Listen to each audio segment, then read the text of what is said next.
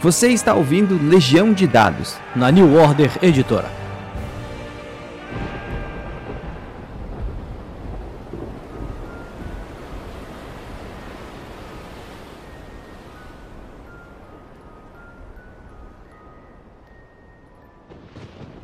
Saudações, narradores e jogadores. Meu nome é Pedro Borges e essa é a Legião de Dados. Intervalo da loucura da vida real para caso do jogo de hoje, entrar no mundo insano de Howard Phillips Lovecraft, maior autor de terror do século XX. Para ter essa conversa, eu não poderia chamar ninguém menos do que o nosso grande Luciano, do Mundo Tentacular, é... Boa noite, Luciano. Tudo bom com você? Boa noite, Pedro. Tudo tranquilo? É... Eu queria muito fazer com você, cara, hoje um paralelo aqui entre a, a, história pessoal do Lovecraft. Todo mundo que joga Cthulhu, pelo menos, tem uma, uma, uma quedinha pelo terror. É... Existe forma de você entender a origem desse cara e por que, que você viu esse estilo tão único e como é que isso pode ser utilizado não só em chamada de Cthulhu, mas em qualquer outro RPG, né? É verdade. O, o Lovecraft, ele, o trabalho dele dele, as criações dele influenciaram muito o mundo do RPG. Uh, ah, quase todos os RPGs, não só os de terror, eles bebem um pouco da fonte de Lovecraft. Eles pegam algum, algum,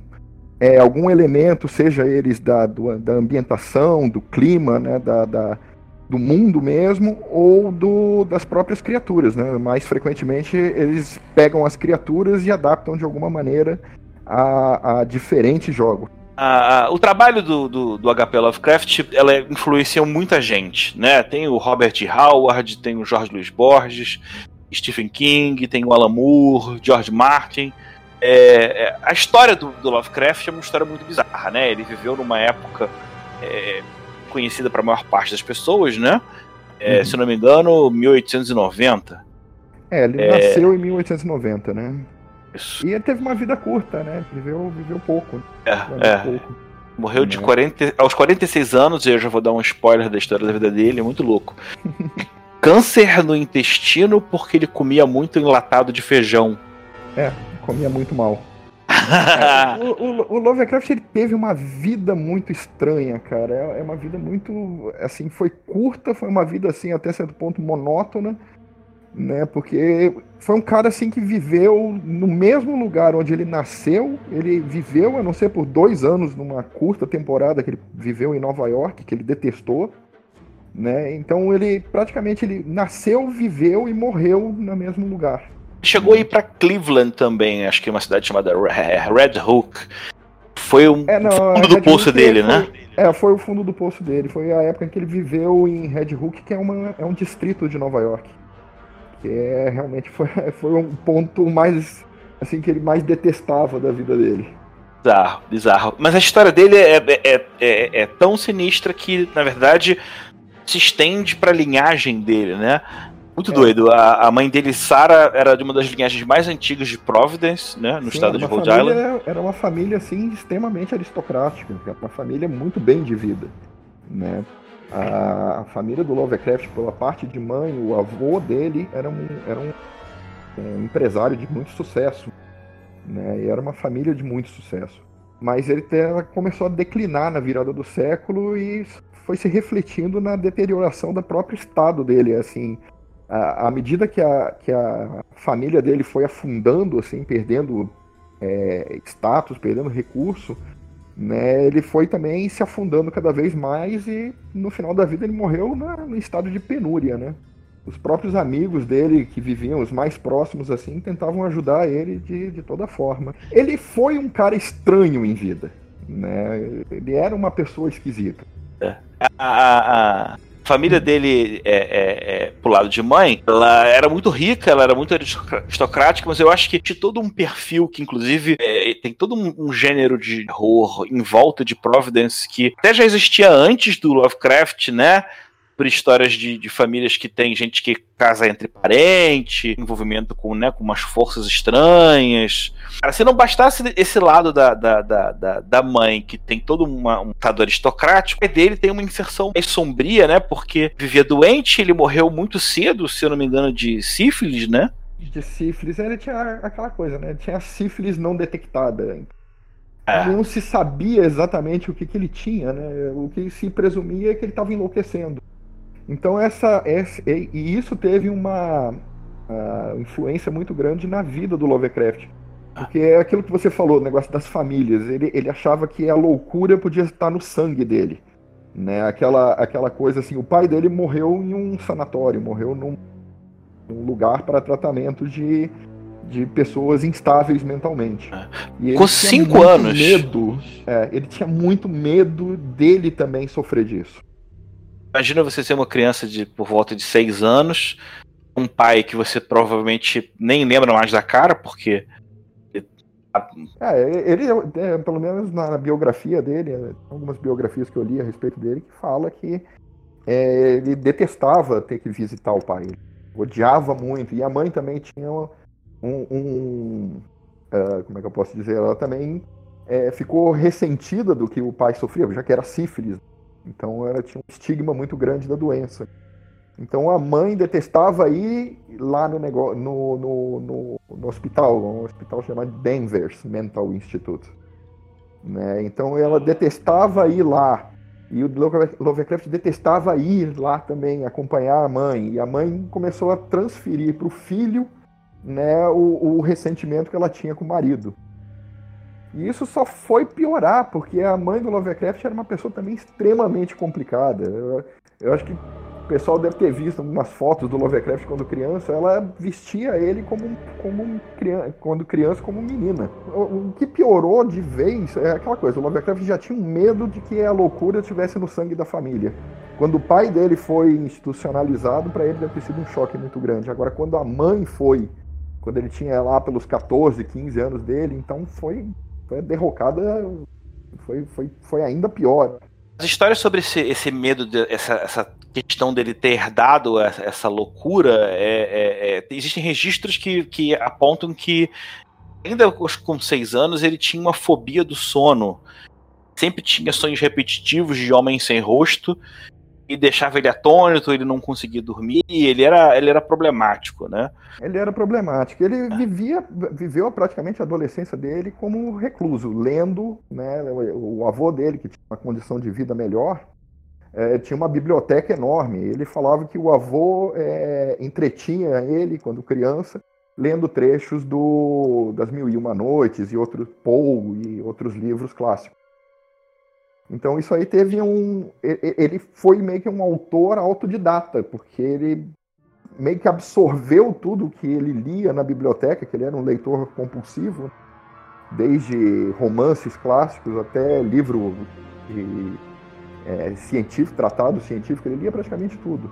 Esse, esse avô deu uma, uma, uma estabilidade para ele que serviu para tudo bem que a mãe maluca ainda não levou ele para escola, que pelo menos alfabetizou ele, vivia trancado a maior parte do tempo na biblioteca, né? Cara, como a vida dele é um ciclo de, de, de horrores, com, com 14 anos, o avô dele tem um AVC e no dia seguinte morre, né? Isso, isso, é, exatamente. O avô dele morreu desse, desse AVC, foi, foi isso que aconteceu aos 14 anos. É. Né? E ele tinha uma condição muito boa de vida, só que quando o avô morreu, essa condição ela deteriorou muito rápido. Ela, ela já então, estava deteriorada. Quando... É, mas ainda tinha uma mansão, tinha, tinha e, Cara, eu vou, depois eu te mostro. A partir dali a família afundou. São poucos dias, cara, da porra de avô que eles foram despejados. É, é, é, foi uma coisa tão, tão traumatizante, tão radical, que uma coisa seria você levar um, dois anos para poder sair da mansão do, do, registro que eu tenho, o, o velho morreu, deu cinco dias, já estavam se mudando para um apartamento apertado, fez com que a mãe entrasse mais ainda, né, na, na, na, na... É, pior do que tudo isso era a perspectiva, porque ele acreditava assim, não, é, é, até então ele não tinha muita ideia de se tornar um autor, né, não era a meta dele. Ele sempre foi muito fascinado por astronomia, foi uma coisa que sempre é, interessou a ele. Ele inclusive trabalhou em, em, com alguns cientistas famosos da época e tudo. Desde cedo ele já se identificava como ateu, né? É, como ateu, como materialista e tudo. Mas é, a ideia dele, a meta dele era se tornar um cientista, era, era fazer esse tipo de coisa. Só que, como a situação financeira da família se deteriorou muito, e ele precisava cuidar da mãe, e ele não tinha sustento, ele não tinha fundos para fazer essas coisas, isso começou a dar uma série de problemas, uma série de ansiedades nele. né? E, é uma agonia assim muito grande e tudo. Tem alguns biógrafos que até falam que ele chegou a cogitar cometer suicídio em determinado momento. E várias obras diferentes, você tem uma, uma, série de histórias que a gente não sabe se é verdade ou não, mas que ele desenvolveu umas patologias estranhas. Ele tinha um terror exagerado do frio, ele só saía de casa depois que anoitecia. Imagina a, situação, a relação já tóxica com a mãe, que meio que ficava se agarrando a ele, e passando no começo, né? Ele que uhum. já não tinha nem a, a, a biblioteca, sobrou literatura pulp, né? Vistinha, é. que virou o escapismo dele. Era, o escapismo dele era, era justamente esse. E assim, ele acabou se tornando um, um escritor meio que por acaso, né? Influenciado assim por vários livros que ele estava lendo e esse é, universo que ele absorvia, né? Ele vivia praticamente dessas coisas. É, algumas pessoas é, é, é fizeram com que ele começasse a escrever, né? Incentivaram ele a escrever. Né? Os primeiros trabalhos dele assim foram bem uma cópia assim de Poe. Ele, ele acreditava que de repente ele poderia escrever no mesmo estilo do Poe, do Lord Dunsany e de outros autores da é. época. Ele tinha uma mania de tentar escrever poesia e doido. Ele não, não, no começo ele mandava cartas para as revistas gêneros de romance. E ele lia o que aparecia na frente dele, né? E às vezes gostava de ficar, por incrível que pareça, trolando um autor de romance e mandando cartas e que às vezes ele ficava ofendendo o cara com rimas. Uhum. Aí, tal de requinte de preciosismo, que não fosse muito talentoso, chamou a atenção de um cara chamado Edward F. Das, presidente de uma associação de editores amadores, né, se não me engano, de Boston. Por causa das cartas, acha interessante e dá uma oportunidade de emprego que salva a vida dele, né? Uhum. É, é, isso aí foi o primeiro, o primeiro respiro dele, né? O primeiro trabalho realmente dele foi mais ou menos esse, né? É, é aquela coisa, né? É meio que a necessidade. A mãe já estava naquela situação muito ruim, logo depois ela ia ser mandada para um sanatório também, né? Então ele meio que ficou dependendo dessas coisas, né? Dependendo desses trabalhos menores. O trabalho é, liberta, especialmente se você é um escritor é, ele conseguiu ter algumas coisas que ele nunca tinha na vida, né? Ele teve alguns amigos, conseguiu é, sair um pouco o, da casa o, da mãe. É, o Lovecraft, por estranho que fosse, logo depois de ter saído da casa da mãe, ele foi morar com duas tias. Né, duas tias meio solteironas, assim, ele passou a morar com elas. Só trocou a né? relação tóxica. É, de certa forma, sim. Né, mas é aquela coisa assim, o Lovecraft, por estranho que fosse, assim, ele é meio que precursor do, dos grupos de, de dos círculos né, de, de pessoas com o mesmo interesse escrevendo e trocando uh, informações e correspondência. Né? Mais ou menos o que a gente tem hoje em dia com a internet. Né? Facilitou muito. Na época dele era tudo através de carta. Ele tinha uma espécie de grupo de Facebook que eram pessoas que, com quem ele conversava direto, trocando cartas. Tem uma estimativa que ele escreveu mais de 100 mil cartas em vida. Né? Então ele praticamente ia todo dia no correio, buscava as cartas que, que os correspondentes dele mandavam e enviava outras cartas para eles. Então isso não apenas é, conectava ele a uma série de outras pessoas, como também serviu de ponte entre outros escritores famosos do período para que eles conhecessem uns aos outros. Ah, o Robert Howard era um dos, dos correspondentes mais frequentes dele. É, muito bom. O Howard bom. é o criador do Conan, né, no caso. É. Né? E se é você prestar atenção, né? Os monstros uhum. do Conan tem uma pegada Cthulhu, né? Tem uma pegada cutuliana. Que é uma das coisas que o Lovecraft fez que é realmente muito interessante. Ele não se agarrou às criações dele com unhas e dentes e disse: não, quem vai escrever sobre isso sou eu. Né? Pelo contrário, ele abria e até falava para os colegas dele, para os amigos dele, que incentivava eles a usarem, a expandir é, aquelas criações dele e também para expandir essas criações dele num mito é, é, aberto a, a, qualquer um que quisesse participar. Então, é, a primeira, tinha primeira, uma brincadeira. Primeira propriedade intelectual aberta. Sim, foi, foi uma coisa bem curiosa, porque é, é, é, ele incentivava os outros. Ele falava: não, cada um dos meus colegas mais próximos, o Howard, Uh, o Clark Ashton Smith, que é da mesma época. Robert Bloch, Augusto Robert Bloch, né? Todos esses, assim, ele incentivava eles a, a participar da, da expansão do mito dele, da, dessa mitologia própria que ele estava criando. Ou a gente né? pode Então dizer cada que um. a gente pode dizer que o Cthulhu Mitos não é uma criação exclusiva do HP Lovecraft. É, eu eu acho assim, a semente de tudo, acho que saiu da cabeça do Lovecraft.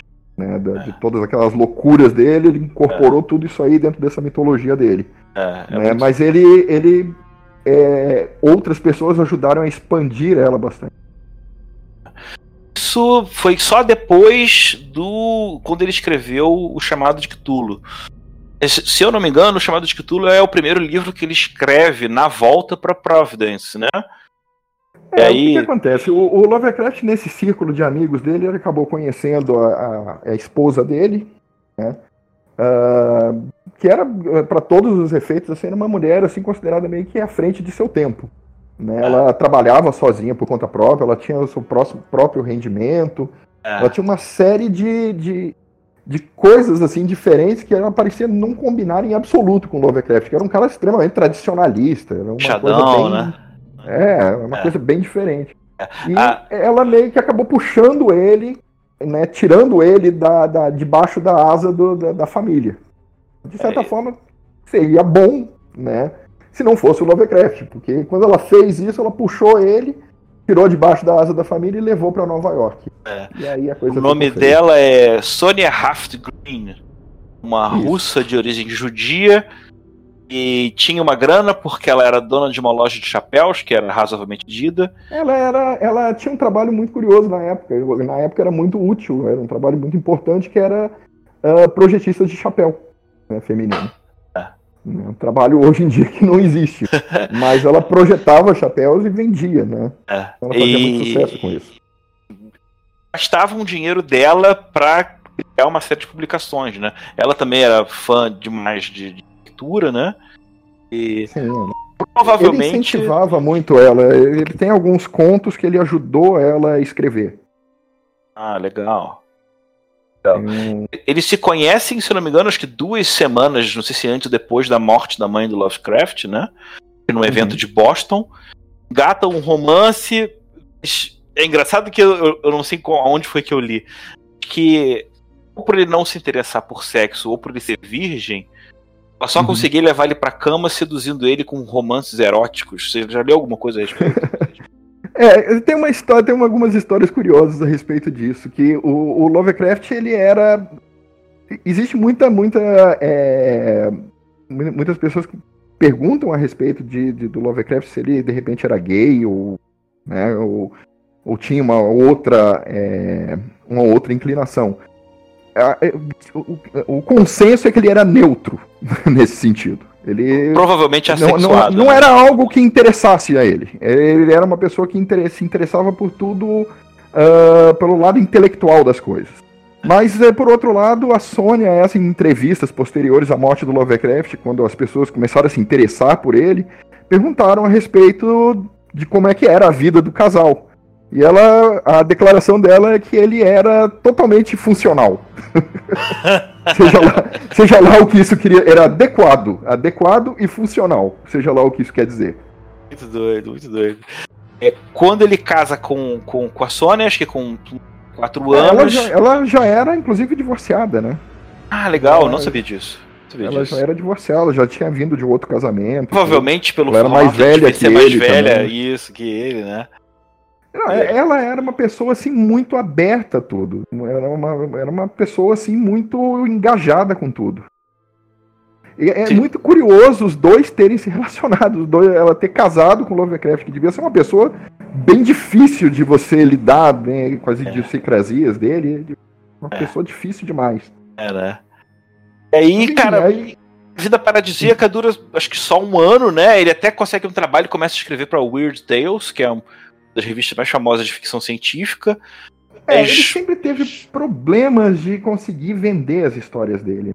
As histórias dele, as pessoas, embora vissem valor nelas, consideravam as histórias assim muito, muito enroladas, muito com um estilo muito próprio. Então as pessoas recusavam. Então ele vendia para diferentes revistas.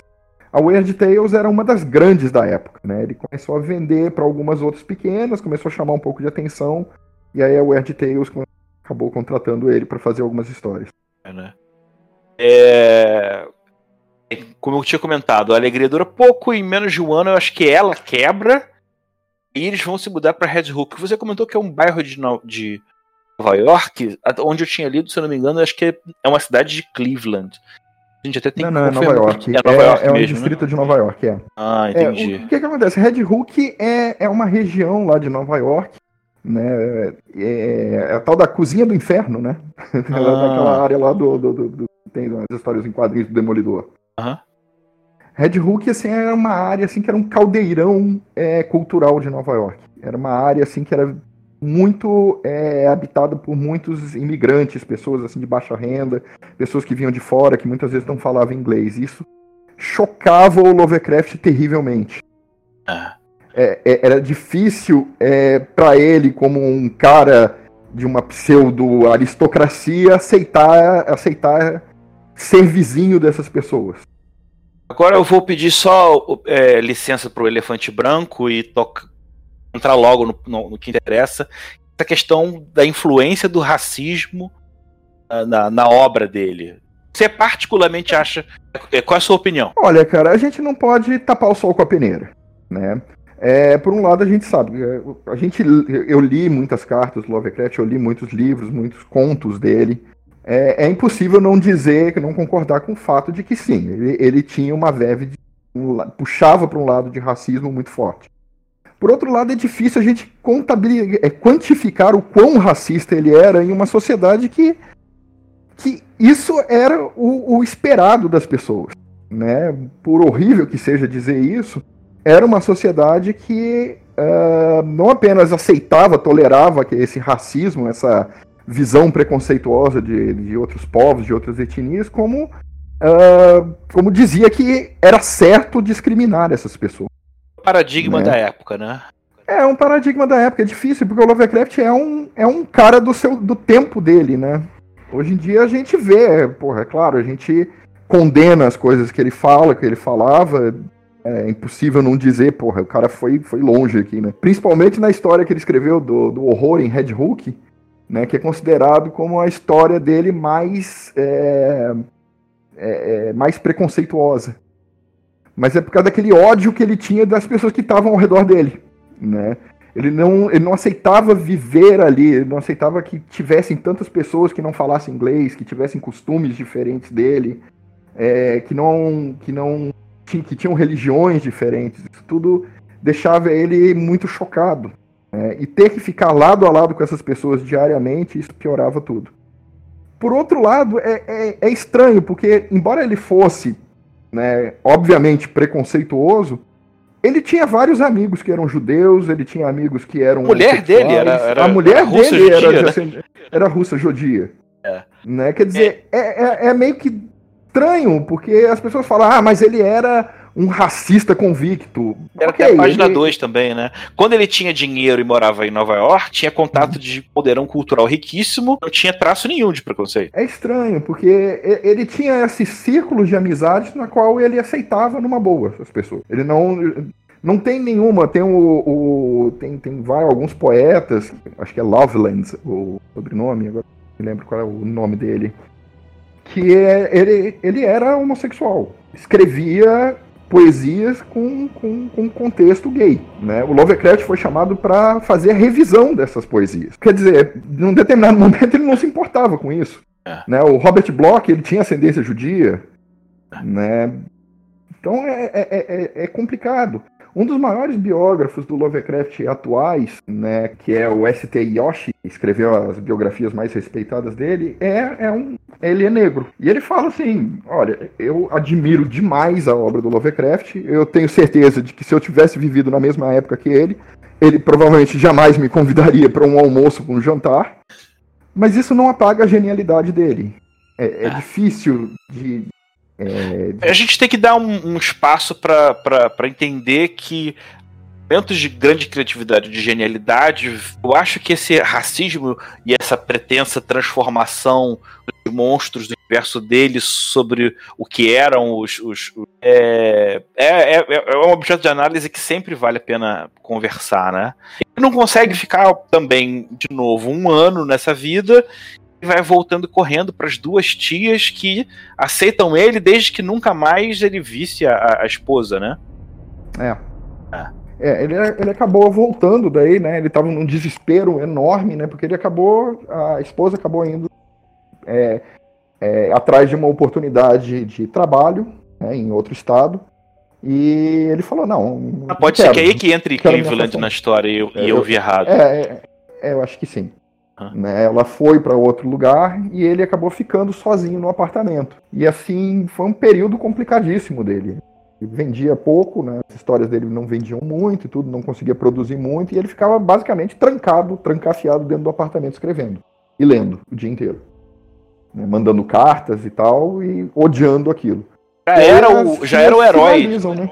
Ele já era é. o herói dos amigos dele de escritores. Porque todos eles influenciados pelo Lovecraft e o contrário, não necessariamente, né?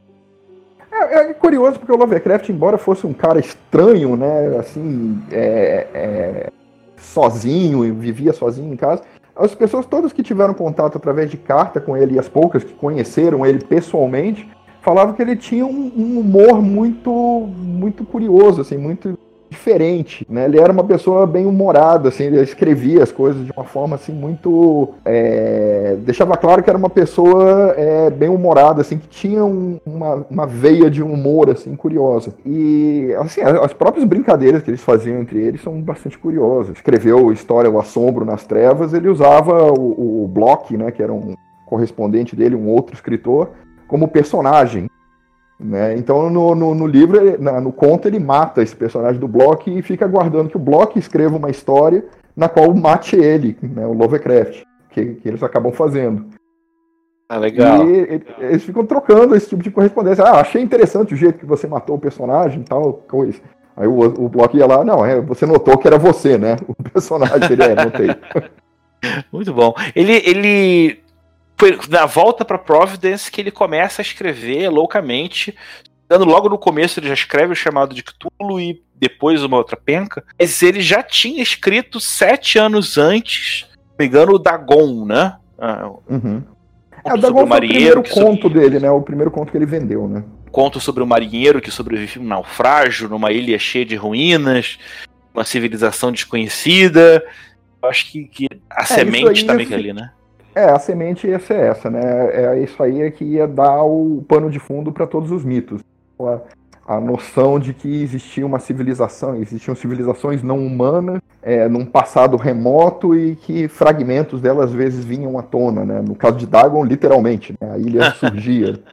E isso aí serviria de pano de fundo para muitas histórias. O próprio chamado de Cthulhu, né, que é uma das histórias mais conhecidas dele, ela, ela é basicamente sobre isso, né? Sobre cultos antigos, sobre é, deuses do, do, passado remoto da, da humanidade e ainda tem lançam tentáculos né, através do mundo e tentam influenciar pessoas para o retorno deles. As pessoas tá. criam cultos, criam é, sociedades secretas e essas vão tramando uma conspiração secreta nos bastidores, assim que ninguém ninguém sabe. E todo mundo que é arrastado para dentro disso, que acaba ficando sabendo da existência dessas coisas, acaba se comprometendo com uma situação impossível de você lidar, né?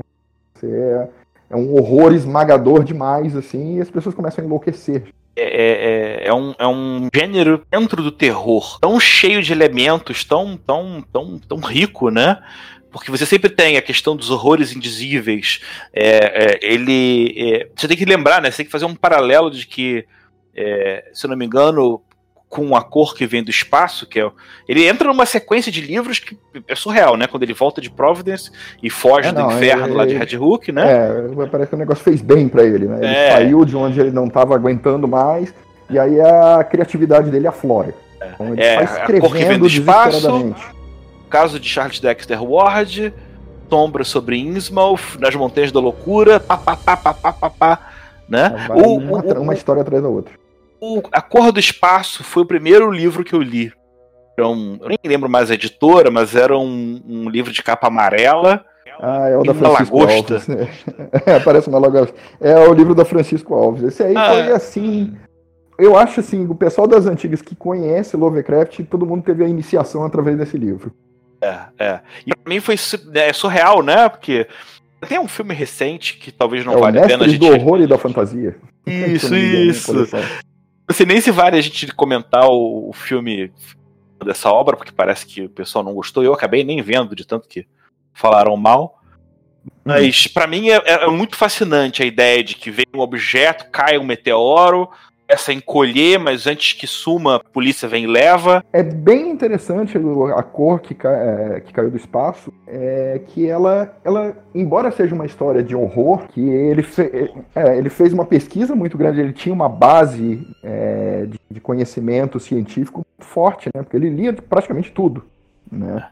Então ele tinha um conhecimento muito grande dessa, dessa parte científica, então ele combinou essa parte com o horror e deu, deu, e deu, é, deu margem a uma história de ficção científica. Ele lia Júlio Verne quando ele era muito novo, mas ele conseguiu mostrar, e no final se mostrou até um pouco verdade, a ideia de que o espaço não era uma coisa sedutora e romântica, mas sim um, um vazio em que te consome é. em segundos, né? É, exato. É um dos dogmas do horror que ele criou, né, dessa vertente de horror, que é o horror cósmico, é justamente essa. É, a humanidade é um engano, nós estamos aqui por acaso, e sair dessa pequena pedra em que a gente vive para descobrir o que existe lá fora vai consumir não apenas o nosso.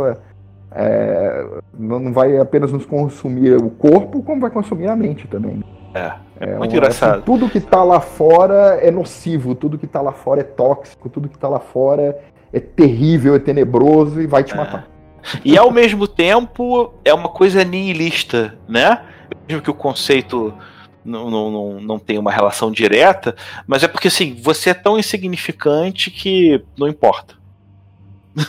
Tem coisas é, tão é, maiores, tão mais bizarras. É, né? São os dogmas, né? O isolamento, é, você é insignificante diante do universo, né? outro dogma do, do horror cósmico. É, tudo que você faz é inconsequente. Todas as suas conquistas quanto civilização, humanidade, né, no caso, é, é irrisível. Não faz diferença no, no, no grande teatro cósmico. Tudo isso não importa. Né? No final das contas, se uma dessas criaturas um dia se invocar e quiser destruir o planeta, ela vai destruir, você não importa. Né? E, e, leva a gente para um ponto que aí vamos pro, pro, entrar mais no RPG, que é o que interessa mais, né? É, uhum. é, ele trabalha muito bem essa dicotomia entre micro e macro, né? É, óbvio que você tem o macro, que são os, os, antigos, é toda aquela mitologia de monstros, mas ele é meio que um pós-fronteira na qual o que vem antes, né, o momento que anterior à descoberta dessa sabedoria enlouquecedora, tem um valor, uma coisa de terror bem crua e que funciona muito bem. É aquela coisa, você não sabe, você não tem ideia da extensão daquele horror, do tamanho, da, da força, da, da, do quão esmagador é aquela coisa. O Lovecraft, ele, ele trabalha muito bem essa, essa ideia, assim, de como é, as coisas horrendas que existem lá fora elas podem afetar uma pessoa. Ele escrevia muito na primeira pessoa também, e eu acho que é um ponto que, que é, vira o, a dificuldade de você sair da mídia do livro. Porque você pegando a perspectiva do, do protagonista, né, que, se não me engano, é assim, no chamado de Cthulhu, no Sussurro nas Trevas, a cor do, do, do, que caiu do céu, Sombras Perdidas no Tempo. E aí voltamos pro, pro, pro, pro paralelo do RPG, né? É, é, muito comum você ter, pelo menos eu tenho, e aí vamos para a minha parte dessa introdução, né? No início uhum. dos anos 90 eu mestrava em evento muito chamado de. Inclusive o RPG que me fez criar desapego aos personagens e matar eles com facilidade. Porque é, não, naquela época você via, né? Até hoje acontece, né? Quando você vê o olho assustado do jogador com a morte do próprio personagem. Bem, lembrando que é vital e importante que todos estejam cientes, né, que tem um contrato social de que todo mundo sabe que essa é a uhum. proposta uhum. do jogo. Ninguém vai ficar tendo uma pretensão heróica ou de fazer planos é, para o futuro a, do seu personagem. O grande diferencial de, de Call of Cthulhu, na minha opinião, em relação a qualquer outro jogo, é o fato de que você não joga com um herói. Né? Não no sentido de que é um cara que almeja se tornar alguma coisa importante é, é, e ganhar fortuna, salvar, salvar donzelas ou salvar, é, né, não, os personagens de Call of Cthulhu jamais podem ser chamados de heróis, não tem como. E, e, são mundanos de uma maneira que também é representado na ficha, né?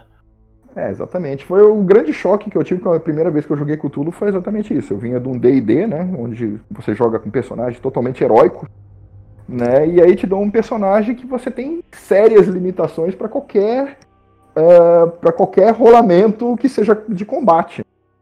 Você você é um professor. O primeiro personagem que eu recebi na minha mão era um professor. Eu falei, bom, mas precisa lutar, o que, que eu faço? Bom, você vai lutar na mão.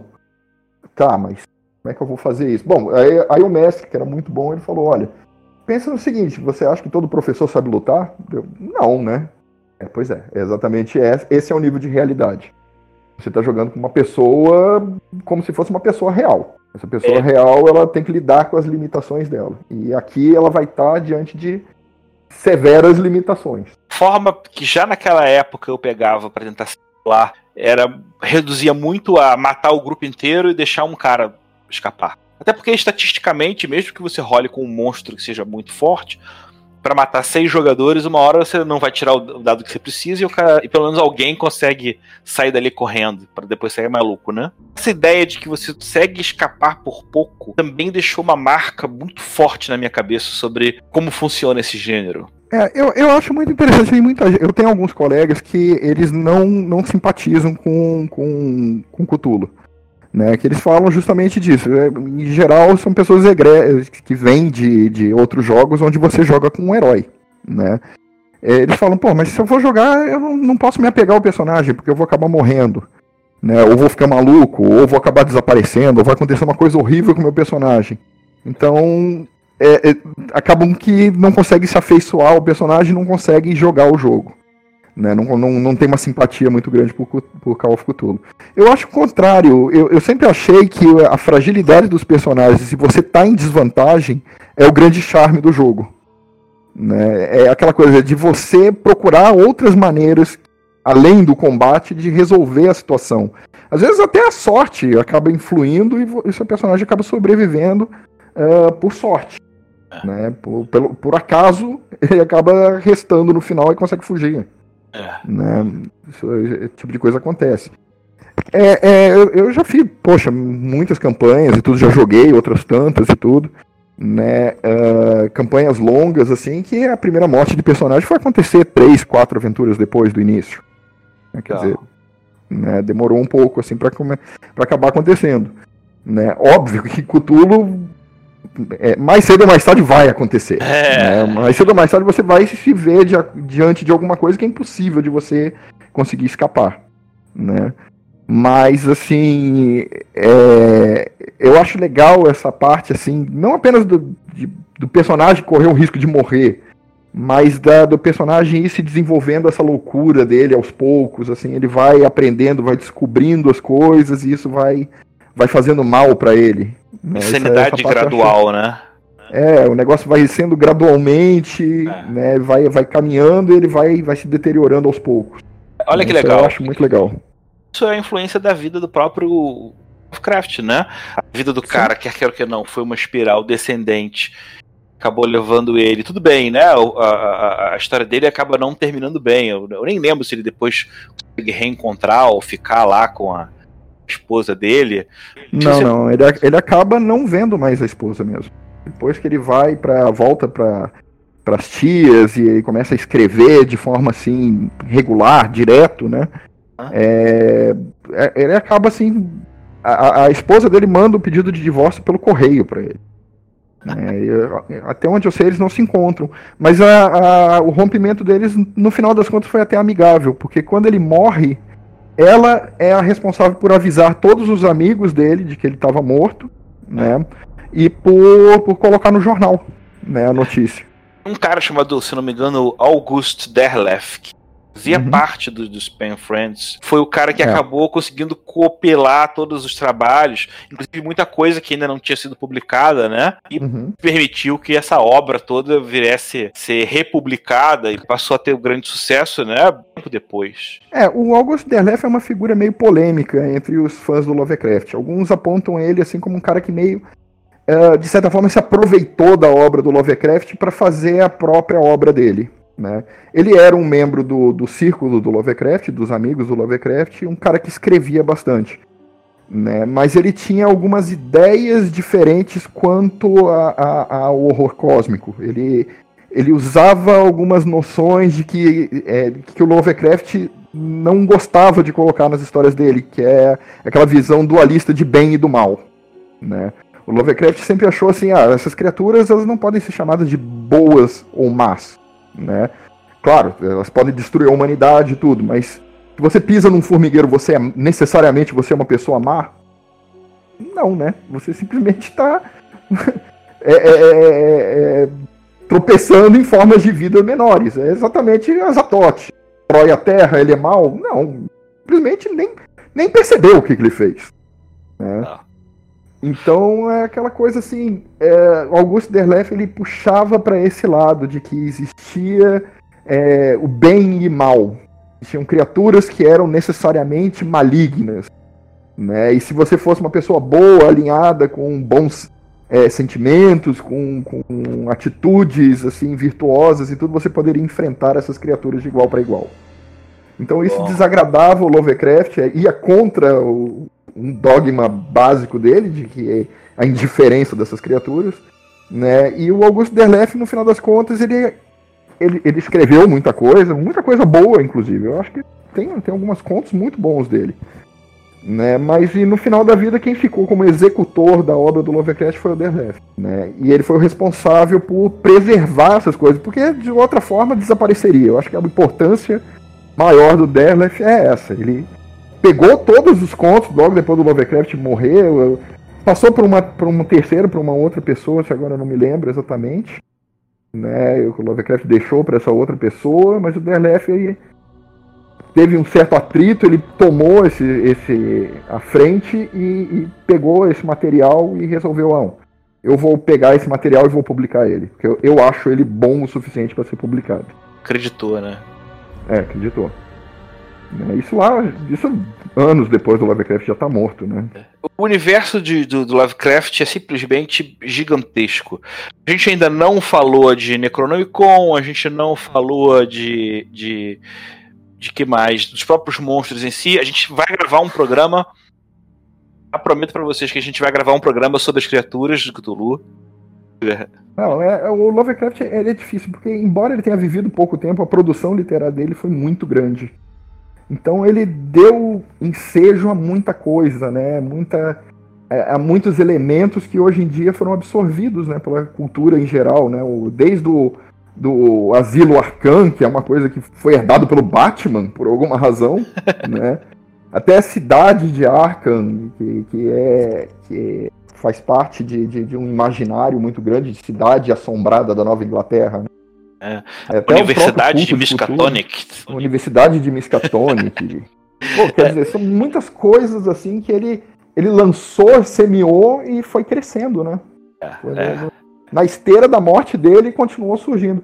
Isso que é interessante porque como ele deixou tudo em aberto para os fãs dele escrever, para os amigos, amigos primeiro, círculo, né? os amigos primeiro escreverem, né? Os amigos permitiram também né, que pessoas que viessem depois continuassem seguindo essa mesma linha. Então, quem era fã do Lovecraft acabou se tornando depois um escritor também e saiu escrevendo também e, e contribuindo para o crescimento da mitologia. Cara. Né? É, é uma mitologia que não para, né? Ela continua crescendo, né? independente de, de, de quantos anos se passaram, né? Só dessa conversa aqui eu já consigo ter uma percepção já um pouco mais afiada sobre Lovecraft de uma coisa muito legal. Se você está querendo explorar a inserção do, de, de Call of Cthulhu, é, não pensa só nos grandes monstros. Pensa numa história de decadência pessoal quer que seja com culpa ou não do personagem, mas eu acho que tem um lado que vale a pena. Porque quando gente, muitos jogadores, especialmente os novatos, eles já querem entrar logo no, no, nos monstros. No máximo, colocam uns cultistazinhos para fazer algum mise-en-scène antes de começar. Mas existe uma, uma, uma sutileza no trabalho do, do, do, do, Lovecraft que eu acho que a gente não pode deixar de falar da primeira temporada da série True Detective, pega boa parte desse clima, né? Muitas pessoas ficaram chateadas no final da, da temporada por não ter muito mais clareza, mas faz parte do mas universo é, do Lovecraft. É, faz né? parte do universo dele você não tem uma compreensão total do que está acontecendo. Né? Eu já fiz aventuras desse estilo, assim, que no final das contas os jogadores tentavam dar uma interpretação do que tinha acontecido. Né? Isso é que é o legal. Não necessariamente, é, que não necessariamente era o que eu tinha pensado, mas eu deixei rolar. Não, eles estão interpretando dessa maneira, perfeito. Vocês acham que foi isso que aconteceu? Ótimo. Foi isso aconteceu. Mas não tenha dúvida de que daqui a pouco a gente já vai estar gravando de novo. Eu quero falar sobre os monstros. Algum recado, alguma coisa que você esteja fazendo, algum merchan que você tem interesse de divulgar? Bom, eu tô com o meu blog que já tá no 11 ano, né? O Mundo Tentacular. Com mais de mil visitas por dia, se eu não me engano, né? Tá, tá com uma média muito boa, tá? Agora, no, no, nesses dias de confinamento, o negócio realmente acelerou. É. Né? Tá, tá chegando na base dos 3 mil por dia. Muito legal. Não deixe de e... conhecer. É, convidar o pessoal que se quiser conhecer. A gente, muita gente fala assim, ah, mas isso não tem a ver com Lovecraft. A pegada do mundo tentacular não é ter a ver com Lovecraft tudo. É, eu, eu, um colega meu falou isso, ah, mas isso não tem nada a ver com os mitos, não tem nada a ver com, Lovecraft, por que, que você está escrevendo sobre isso? Aí eu falei para ele o seguinte, olha, eu acho que é alguma coisa assim, humildemente eu diria, eu acho que o Lovecraft gostaria de ler sobre esse assunto, né? São coisas assim que às vezes sutilmente você pode botar aquilo numa aventura, né? Ou usar aquilo numa história que você esteja escrevendo. Né? Nada me deixa mais feliz do que uma, um, leitor virar e falar, pô, isso aí vai, vai fazer a diferença na minha história que eu estou escrevendo, isso aí vai ser muito legal na aventura que eu estou concebendo, isso é muito bacana. Então, quem está tem... ouvindo, você chegou aqui até agora e está sedento por saber mais, acaba aqui o programa, dá uma olhada lá, dá uma checada no Mundo Tentacular, seja no Facebook ou no site, que é o, que é, é o caminho principal, né? Você vai conseguir, vai, se você já não conhece, você vai ter todo mundo para se abrir na sua frente. Eu só peço para você fazer isso com cuidado e devagar, porque senão você vai perder muito ponto de sanidade, você pode acabar pegando uma, alguma maluquice que você não quer. Certo? Isso aí. Cara, um grande abraço, muito obrigado para todo mundo. A Legião de Dados está aí, que der o que vier. É, nós estamos num período de quarentena que também está levando a, a, um, a, um, tipo de, de, insanidade que talvez valha conversar sobre, sobre uma relação com o chamado de Cthulhu, sobre essa época que a gente vive. Mas isso é um tema para um outro programa, para um outro dia. Eu agradeço o acompanhamento de vocês e, cara, um abraço. Valeu. Você ouviu Legião de Dados, na New Order Editora. Esse programa foi gravado e editado por Barcelos Taverneiro, diretamente da Taverna do Arcano.